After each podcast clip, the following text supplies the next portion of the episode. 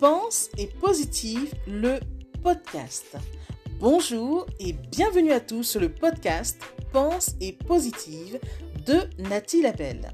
Je suis auteur de plusieurs livres de croissance personnelle et j'ai à cœur de vous bonheuriser, c'est-à-dire de vous diffuser des pensées d'amour, de paix, d'espoir, des pensées optimistes afin de nous aider, nous inspirer, nous motiver, nous encourager et surtout nous revigorer. J'espère vraiment que ce podcast vous plaira car moi je prends beaucoup de plaisir à faire ce que je fais et ensemble, nous construirons un monde meilleur. Bonne écoute